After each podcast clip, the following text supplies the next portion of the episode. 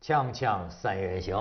哎呀，马光嗯远老师，咱们这个是二零一五年，我对还是头一次见到您。对对对对，但是你很不要长时间没见对，但是你也别高兴的太早了。但是不是你是不是以为我双 规了？不是，我倒没没双规，我是民主党哎我是告诉你，马年还没过去呢，对，还没过去，到我也得知到道春节，哎对对吧？还得还得熬一个多月。我就得采访你。我今年就是问所有姓马的，你对知道我有一个好朋友啊，请了个司机，最后他都用了三个月，他就把他辞了，因为就是嗯姓因马为姓马，嗯他就觉得现在说沾马字儿，你今年流年觉得怎么样？所以你你说你马年还没过完，你就敢叫我来， 所以咱俩还是挺够哥们儿。不是你自己的感啊觉呢？你这马，我觉得差不多吧，就是没有什么特别的遭遇。呃，因为我经常去拜佛，拜所以佛啊，所以就就就化解了，等于这一个我经常来你这儿，也哦化，解了。你把我当佛了是 吗那当然？啊，醉过醉过啊！这个马老师，马马年也有发达的，马对云嘛马云，马云不就是发达了吗？今年，哎，这也挺奇怪哎，是吧？但是你光看到他发达的一面，嗯你没看到他背后哭的一面呢，是吧？当然我不知道， 就是你你觉得哎，马老师就说刚刚过去的这一年，嗯嗯，从这个经济上讲，邪不邪？呃，还是正常。呃，非常邪。呃，事实上，因为给很多人敲了一记警钟。哦，二零一四年，我们没想到，房地产突然倒了，呃，顶梁柱没了，然后所有的东西，大家感觉特别寒冷。所以我我每年做一件特别讨厌的事，我今年还没敢做，因为马年还没过。啊就是呃，比如说二零一三年年底，有人会预测二零一四年怎么样，呃，然后二零一四年年底会预测二零一五年怎么样。对，我我会翻过去看，看你预测的对不对。然后这几年应该说，呃，我们做预测的都很讨厌，基本上都预测错了。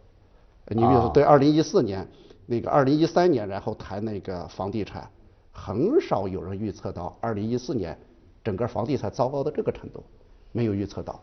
但是现在你看房地产彻底完蛋以后，中国人最大的特点是什么？等你完蛋的时候，我觉得踩你几脚。然后现在所有的预测都是二零一五年房地产特别糟糕，呃，所有的预测都是明呃这个二零一五年油价会继续跌等等，所以搞预测啊特别不靠谱，你千万别听预测。你比如说现在搞预测最多的就是股市，对有人说股市能上哎一万点，就是最近怎么我都都听他们在说股票涨了涨了，是嗯对买股票都在问。呃，呃股市这个东西，其实我一直不敢说，因为我要说股市，我等于是跨界了。泄露国家机密了是吧。股市不属于经济学，嗯，也不属于投资学。中国股市这个很很很魔幻，它属于魔幻、童话、恐怖大片儿，跟经济学没有关系。啊哎，你看这个它比怎么方涨？这个这个，你你去分析后面的逻属于辑，社会心理学我觉得搞不清楚。嗯还心理学那也叫变态心理 学，你用正常的心怎理么去叫变态了呢？你看，你看那个二零一四年这个经济非常差吧，啊，各种数据哗哗哗往下掉，嗯，但是股市往上窜，谁也没想到，股市二零一四年全球排名第二，涨幅，阿根廷第一，中国第二，听没着想都到不没有像多发达的国家。 对呀，就是这个根本压根儿没有想到，涨了百分之五十多，然后呢，那个所有的人都一一下子傻眼了，那呃原因因为呢，呃，所所以搞不清楚。如果你按照经济学去分析的话，就是说这个企业业绩得不错吧，但企业业绩得往下掉，经济得不错吧，经济所有指标得是不往下是掉因为前些年一直低一个压抑？所呃以当它然一有个人周期性的一个一有个人反分析反怎么弹嗯回事儿，就是唯一靠谱的，不是说大牛市什么，那个唯一靠谱的就是说，呃，房地产不行了，房地产不行以哦一些后，钱然后转到哎股市，大去量的钱转到股市里边儿哦啊，当然这个股市现在指数是很高，我不知道你赚钱没有，反正我周围的大多数人并没有赚钱，而且都都说哎呀，我在熊市里边还挺赚钱的，牛市一来，熊市里边赚的钱全赔光了。啊，所以中国股市啊，可能是呃，因为因为二零一四年基本没有好电影儿，如果说有好电影儿的话，中国股市算一部，跌宕起伏，那剧情非常吓人。然后所有的人一方面恐惧，一方面奋不顾身的往里边走啊啊，然后还牛市来了。我给很多人提醒，我说你别忘了零九年，零九年那个股市也也掉的稀里哗啦以后，然后又突然起来，一下子涨到三千六百点，后来又跌到一千多点。所以中国股市，玩中国股市的，我都认为，呃，都是心要模理仿么心理素质好，要么精神不正常，要么心理素质特别好。好家反正啊伙我们都是正常人。哎嗯，这个最近我还是看见什么了？林林毅夫啊你听说吗？林毅夫分析了一通，说中国这个经济啊，他认为能保持百分之七点五的增长，因为现在都有一种叫中国经济崩溃论，嗯，所以这年年都在讲，已经好些年了嘛。嗯，但是对现他在讲了好多年，嗯确实是各项指标啊，就觉得在往下滑，稀里哗啦嗯稀里哗啦。但是呢，他认为就是说，第一啊，经济往下滑，我我我不懂经济啊，但我理解他的意思是说，第一，经济下滑不是中国国内的原因，他认为是国际的格局全。球全球原因。全球原因都是比如别说人什么干嗯巴西也下滑，韩国也下滑，等等等等，国际的原因、国际格局导致下滑。嗯二个，他认为中国国内还有很大的成长空间，嗯哎，比如说咱们的城镇化才完成了一半儿，什么什么的，云云啊，说，所以呢，这个经济必将能保持百分之七点五的增长，嗯，你同意吗？，呃我一直不同意。其实因为他说了很多年了啊但是啊他一开始这样说的，就是呃，当然林先生，我首先讲啊，林先生在国内经济学界，呃，是少数几个呃造诣很深。啊，理论建树非常深的，造诣很深啊是吗而且倒不是造，而且这个这个这个啥，这个有专注的，啊有专啊注在中啊国经济学界有专注的人并不是很多。啊你你要你真的你都是列一帮什么人你列几个，你要真是哪几个，你比如说在中国经济学界要列出十本书 来，我到现在为止对我来讲是不可能完成的任务，列不出十本特别好的书。哦这些经济但是学家都没试老过林老林的呃书，我觉得能列进去一本，比如说他以前写过一个叫《中国奇迹》，老林从世行回来以后呢，他这个他一直谈是百分之八啊，中国能够保持百分之八，后来讲八的潜力啊，现在讲七点七到七点五， 7.5他在他在他在往后退，啊他在往后退，但是他的理论是什么呢？呃，我讲一方面他他理论还可以，但是另一方面不见得他在预测方面靠谱，呀，哦因为很多大的经济学家在预测方面你发现特别不靠谱。你知道经济学家的定义是什么？经济学家就是能告诉你交女朋友，我有一百种办法，但是他自己从来交不到女朋友的人。哦所以到最后他的很多预测都不见得很林靠毅谱夫。是这样的人。 不是林毅夫交女朋但友还是交到的，但是不你不是讲道理但是不是到目前为止还一直是七点几七点几？去年他四讲的年也是七点几他嘛，是他是在十八，因为他最有名的理由说，中国经济还能以百分之八以上的速度连续增长二十年，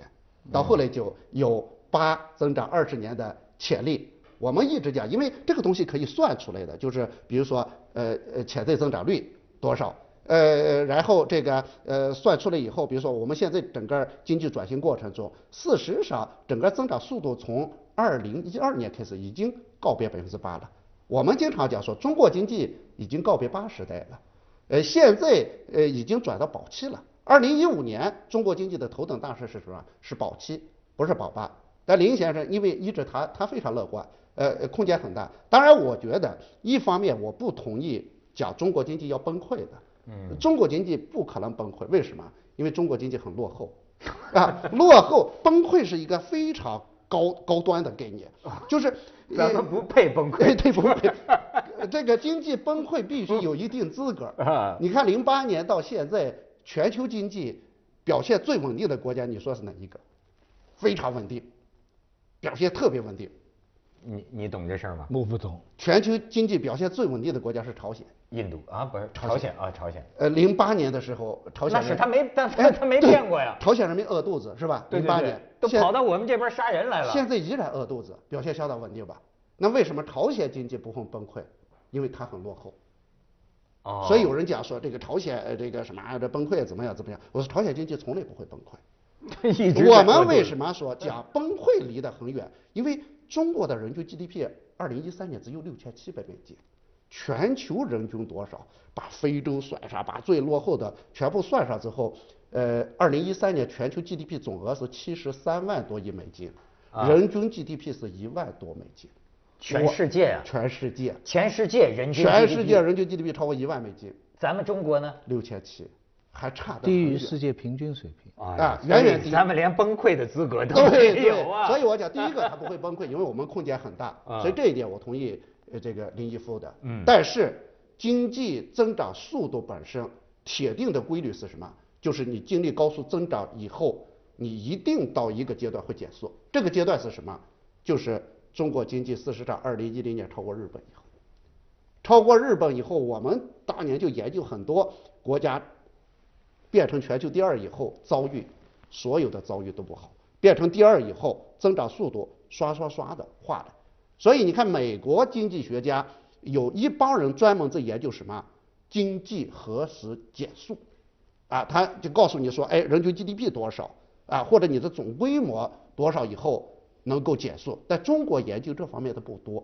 林毅夫算一个，然后我们有一帮人也在研究一个减速问题，但是大量的事实告诉我们什么呢？中国经济跟过去已经完全不一样了，就是千万别再想那个速度。但是林先生给我们的感觉是什么？就是他一直强调百分之八，很乐观，而且把呃这几年经济减速的主要原因归结给谁？说哎，这都是别人造成的，对我我自己还行。但对事实上我们知道，我们自己的因素非常多。你比如说我们的制造业产能过剩，全球所有的第一都是我们的，我们的服装呃全球第一，嗯二零一钢三年钢钢铁全球第一，这所有的几乎百分之九十以上的，哎呦我就看了一下那个那个服装挺吓人的。二零一三年我们出口服装出口了三百五十亿套，我算了一下，全球七十亿人口对，一每人人五穿套，好几套啊 每人五套。你想这个就是你再往上做空间没可能了，你只能往下走。这一个房地产走到今天也没路了。我们所有的靠山，也就是说我们以前讲多少架马车，我们现在所有的马车都熄火了，那么怎么办？这不是别人造成的，对吧？你比如说我们的出口，我们的出口已经全球第一了，嗯，那我们已经是全球第一货物贸易大国，你再往上走的可能也没有了。所以我们讲淡化那个速度。你再讲说中国经济还能增长百分之八，那你在讲中国梦啊，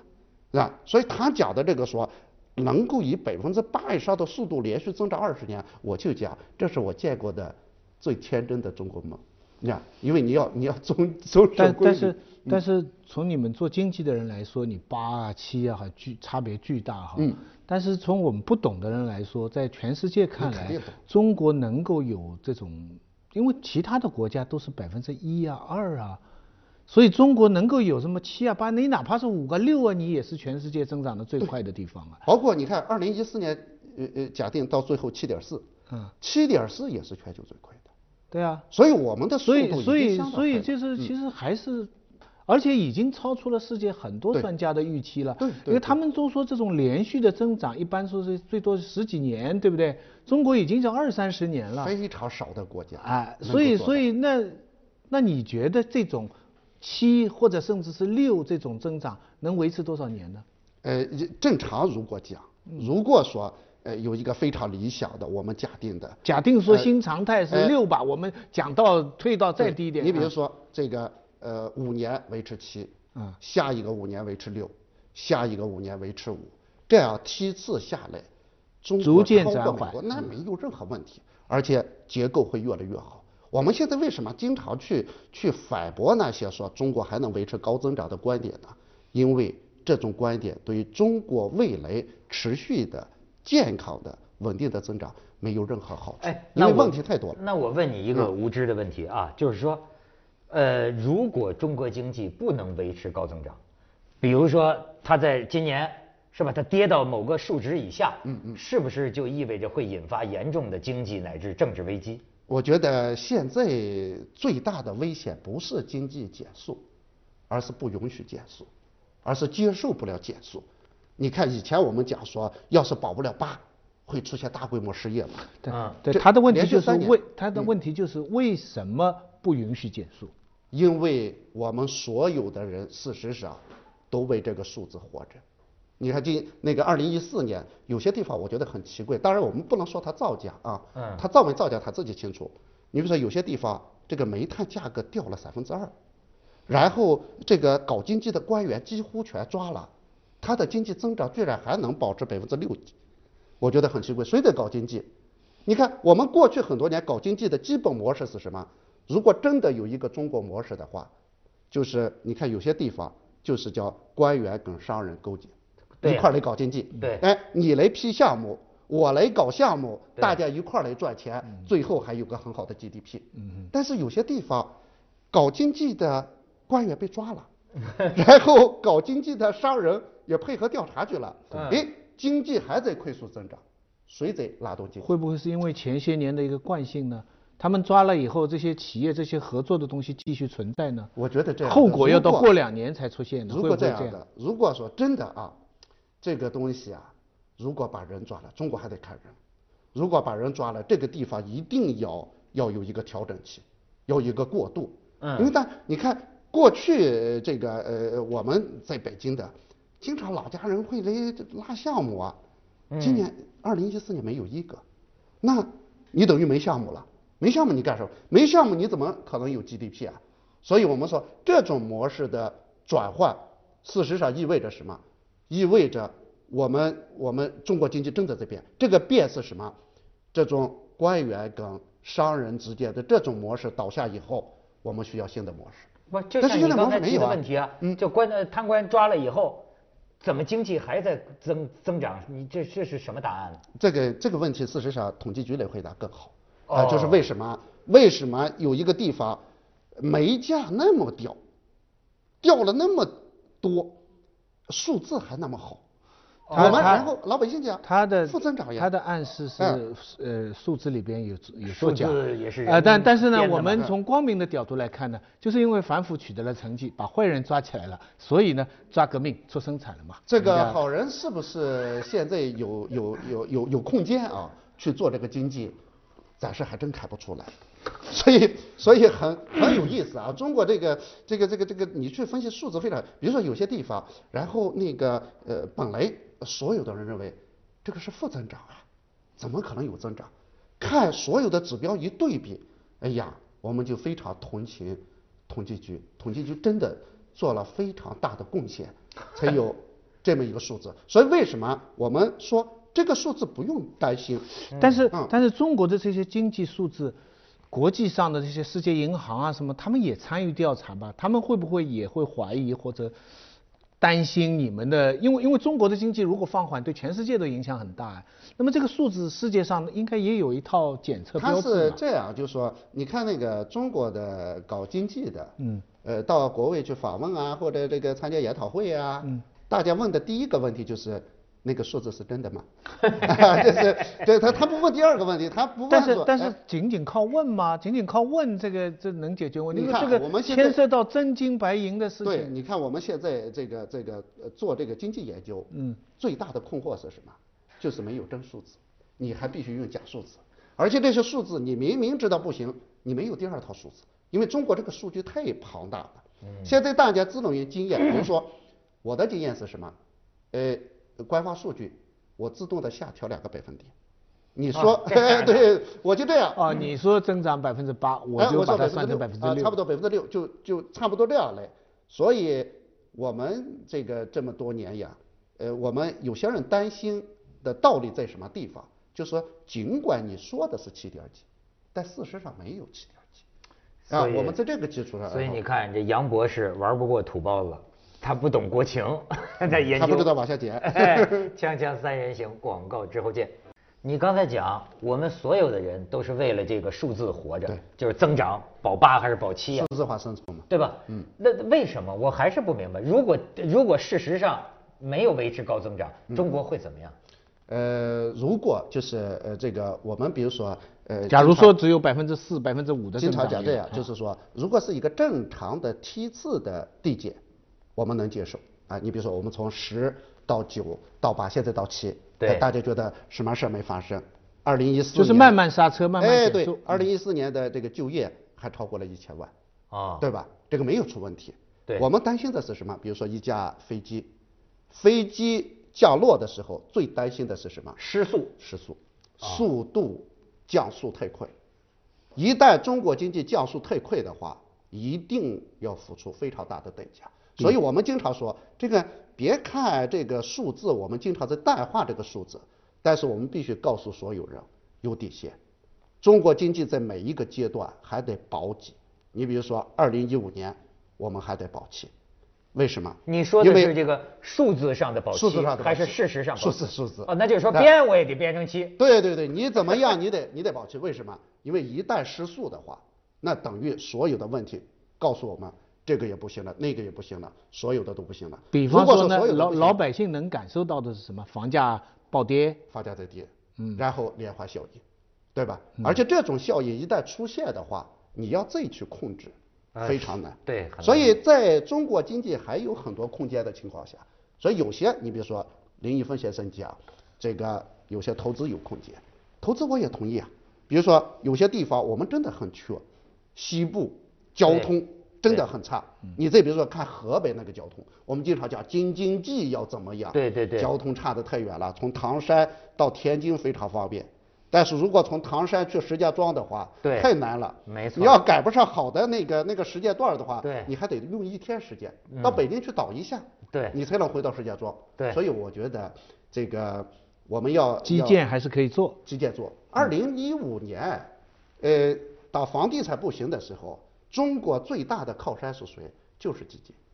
那就得靠基建拉起来。当然，基建不要搞重复投资，我们经常讲。你所以像但不林是毅又夫在否认四万亿的那种做法吗？呃，四万亿，当然四万亿是做的有点儿有有点儿有点儿没有底线，太疯狂了。那那个那个疯狂也超出了所有人的想象。所以今天为止，我们今天的经济四射也在为四万亿在买单，而且这种负面效果刚刚出现啊，把所有都鼓操大以后，你发现现在让它平稳着陆的话非常难。那么我们现在要做的，你看这个不是说我们不要投资，我们现在强调一个叫什么有效投资，你像嗯林毅夫还讲，就说现在这城市这地下管网也是嗯也将得来的换一个投资。对，也得换，这个这个没问题。哎啊，因为我们的管道太小了，然后就就是地哎太这个太下雨天会积水的这个问题。对对对明代的下水呃排水系统，对， 都明代比我们强，啊，明代那个那个那个那个团城，那比我们强多了，那个到现在为止不积水，哎，嗯你就说那那意思，你觉得二零一五年能保几？呃，二零一五年保期没问题呀、就是说只要、呃我们这个这个砸下去啊、这些东西，比如说呃，即使房地产仍然呃不行，呃，这个基建搞下去，那么再比如说呃，克强总理搞的这个简政放权，鼓励大家创业，呃，这一块儿能上来。中国一方面是产能过剩，另一方面有很多地方其实远远不够。你比如说，我们物质层面可能很多都过剩了，对温饱问题解决了，对但是，比如说满足你们这些文化人精神层面的东西，对对对对还是对特别少。没所以什么错一步之遥，一步说之说遥说，你你看过吗？我看了，对，那你打算还可以。啊那我我因为我怕我看不懂人骂我，你那你我看了出吗来我没有勇气去看，因为 人说那这个有文化的人才可以看。哦 那然后但是我看到有很多一部分人是为什么就看他，说我就看姜文这么有才的人能拍出多烂的，他烂的底线在什么地方？哎这然也后就增看加 GDP 啊 GDP 啊。对对所以对有些情况下，我们说，事实上，大家看 GDP 的时候，有些是因为好事儿产生的，有些是因为很差的东西产生的。那这个空间很大的。他们讲的就是说吃喝不行了吧，嗯玩乐但可是以玩乐可以，玩乐是增长点。对对。你想想，武媚娘也是属于玩乐呀，对吧？所以中国经济进入什么呢？其实是呃精神层面拉动经济增长的周期余地很大已经已经到来。对，哦，嗯那所以我们我们讲你这个就大家精神产品大们那么爱玩，那么爱乐，那为什么不鼓励大家去玩去乐呢？为什么还要在东关扫黄呢？我就搞不清楚。 哦 看来除了防止和平演变以外，还有一个要拉动 GDP 的功能，对，文化战线，是文化吧？各个层面四十二度。所以中国经济，我们讲，不接着为您播出健康新概念因为中国人那么爱玩，对，你让他去玩儿多好享乐呀！对呀、这一享乐下来，这家。